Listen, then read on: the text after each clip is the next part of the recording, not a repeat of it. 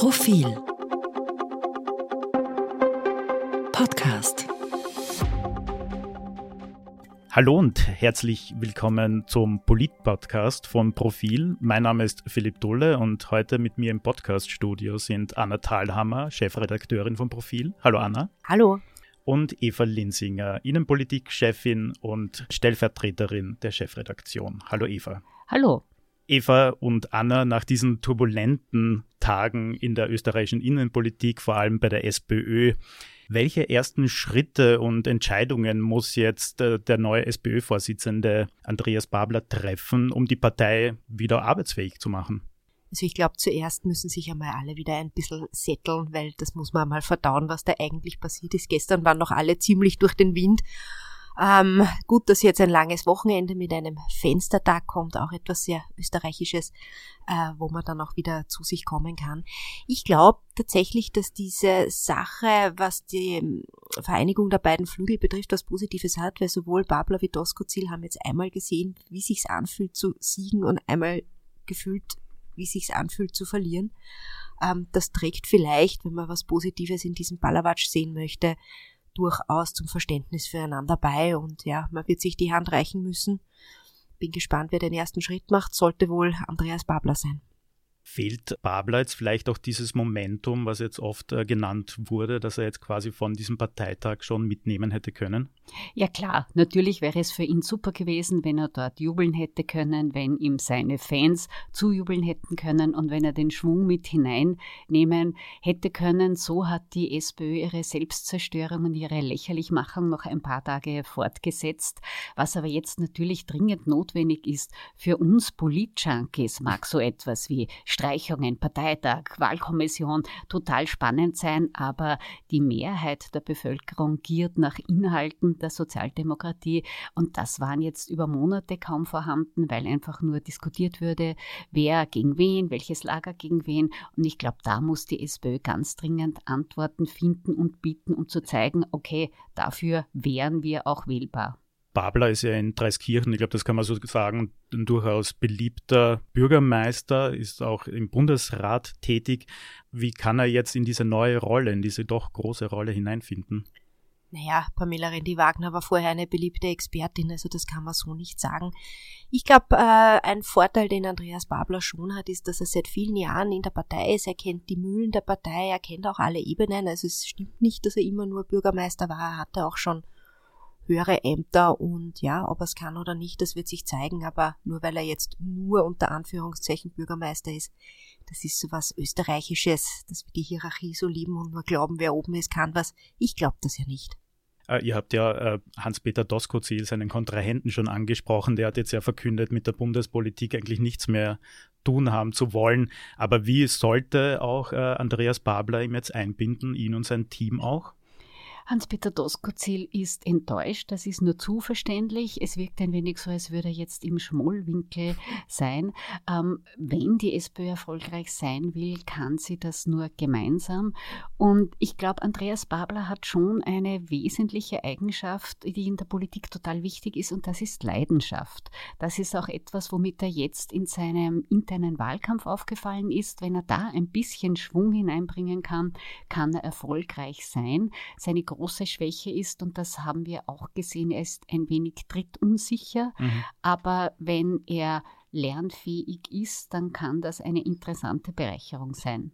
Wir werden ja äh, voraussichtlich oder ziemlich sicher nächstes Jahr die nächste Nationalratswahl haben. Wenn man jetzt da denkt, man peilt eine Mehrheit links der Mitte an, ist er dann die richtige Wahl quasi, um das auch zu schaffen für die SPÖ?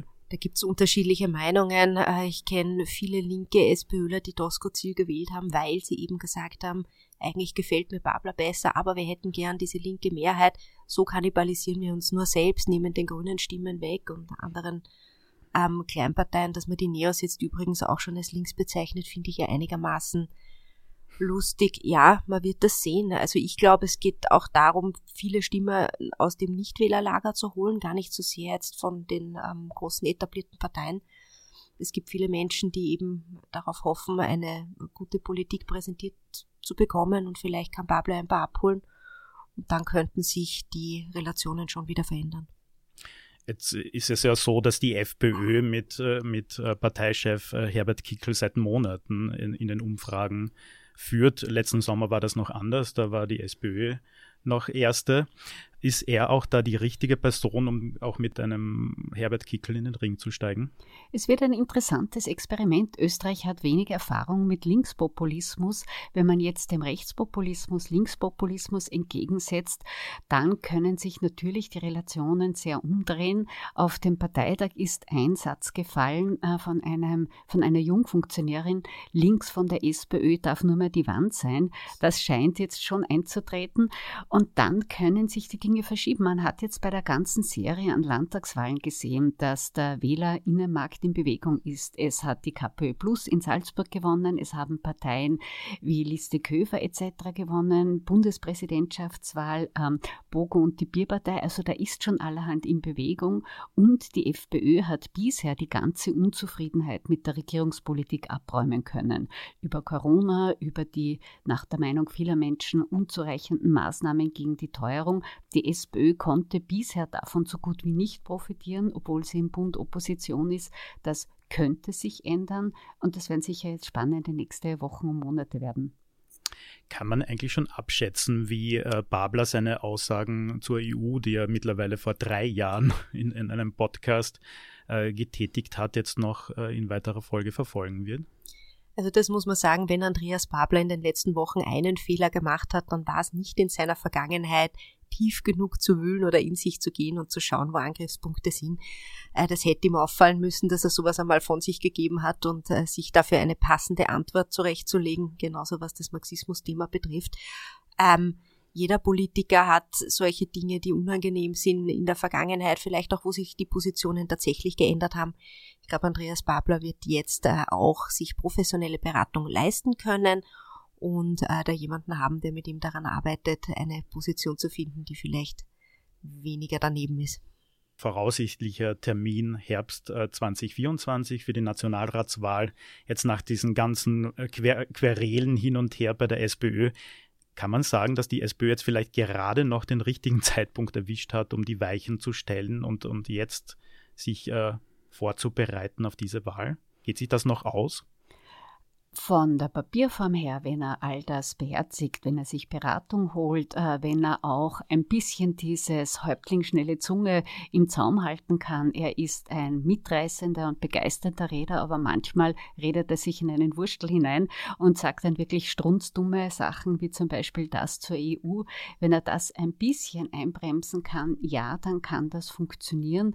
Aber ähm, so eine Begeisterung kann auch schnell wieder abflachen, wenn die Mühe in der Ebene kommt und wenn äh, Andreas Babler auch erklären wird müssen, wie er denn all diese Dinge, von denen er schwärmt, umsetzen will. Also da steht der Praxistest schon mhm. noch aus. Aber ja, im Prinzip ähm, wäre das äh, Zeit genug, um aus dem Trümmerhaufen der SPÖ wieder eine Partei zu machen. Was ich jetzt so abschließend äh, noch interessant finden würde, ist, wie sich quasi der neue Vorsitz jetzt auf den politischen Mitbewerb auswirken wird. Kann man das schon irgendwie abschätzen? Kommt darauf an, äh, über welche Partei wir sprechen. Also ich glaube, die eher rechten Parteien oder mit der konservativen Parteien, die freuen sich sehr, weil jetzt gibt es Reibungsfläche. Das ist auch immer gut äh, dafür, dass man sein eigenes Profil schärfen kann. Die haben ja, also die ÖVP hat einen riesen Bammel davor gehabt, dass Doskozil kommt, weil sie sich gedacht haben, oh je, der nimmt uns was weg. Die freuen sich eigentlich, dass Andreas Babler da ist. Ähm, die Grünen hingegen, die ja eigentlich auch eine große Freude mit Andreas Babler haben sollten, weil man zumindest über manche Strecken ein ähnliches Weltbild vertritt, haben weniger Freude, weil sie Angst haben, dass er ihnen äh, die Stimmen wegfrisst und ähm, ja, FPÖ-Schnittmengen, das wird man sich erst anschauen müssen. Liebe Anna, liebe Eva, vielen Dank für eure Einschätzungen und Analysen. Liebe Hörerinnen, liebe Hörer, vielen Dank fürs Zuhören. Wir berichten täglich live, nicht nur über die SPÖ, auch über andere große Ereignisse. Es gibt ja nicht nur die SPÖ, das darf man in Zeiten wie diesen nicht vergessen. Mehr zum Thema, wie gesagt, auf Profil.at und in der kommenden Ausgabe ab Samstag. Danke und auf Wiederhören. Danke, schönen Tag.